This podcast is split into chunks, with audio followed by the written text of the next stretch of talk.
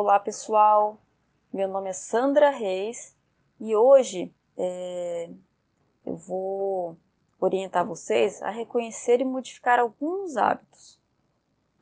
Bom, é, os pulos e as mordidas, elas geralmente elas são estimuladas pela família no dia a dia, né? Às vezes a gente acha que os cães eles começaram com alguns comportamentos, né? Porque por si só, mas geralmente a gente reforça esses comportamentos. É, as mordidas de filhotes, elas são naturais, são normais, pois eles estão, eles estão trocando a dentição e, e é natural que eles, eles queiram morder algumas coisas.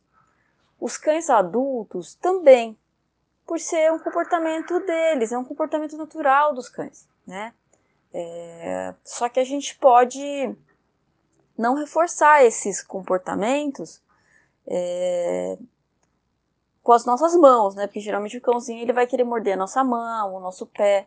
Então assim a gente sempre oferece é, alternativas para os cães, né? Eles não vão mudar o comportamento de morder, de roer as coisas, mas a gente precisa é, substituir, né?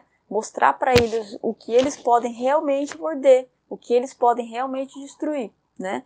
Através de uns brinquedos, né? Geralmente a gente é, oferece brinquedos de, de, de nylon, né? Brinquedos que, que não podem é, trazer nenhum tipo de risco, né? E, e dessa forma mostrar para eles que não é a, a, a, nossa mão que é o, o, brinquedo ideal para que eles possam gastar essa energia da mordida.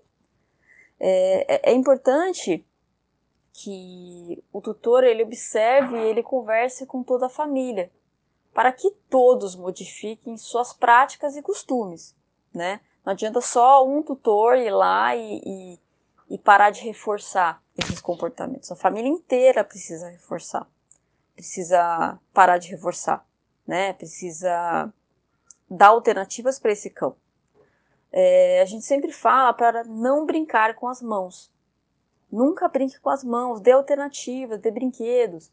E isso precisa ser combinado com toda a família. A família inteira precisa fazer do mesmo jeito, né? É, de que forma? Redirecionando a mordida para os brinquedos atóxicos, como eu falei anteriormente. É, sempre brinquedos atóxicos, né? Para você não causar, não trazer nenhum risco para o seu animalzinho, né? Para que ele não possa comer pedaços grandes, para que ele não possa ser intoxicado. Então, né, sempre cuidado na hora de oferecer brinquedos. Você pode pedir a, é, orientação para o veterinário, para alguém no pet shop de, da sua confiança, que você quer brinquedos que, que não tragam riscos, que sejam brinquedos atóxicos, né? É, dessa forma, a gente vai antecipar os problemas, né? Sempre oferecendo alternativas e modificando esses, esses costumes que os cães adquirem com o tempo que na verdade a gente acaba reforçando. Ok, pessoal? Por hoje é isso. É, bons treinos e até a próxima.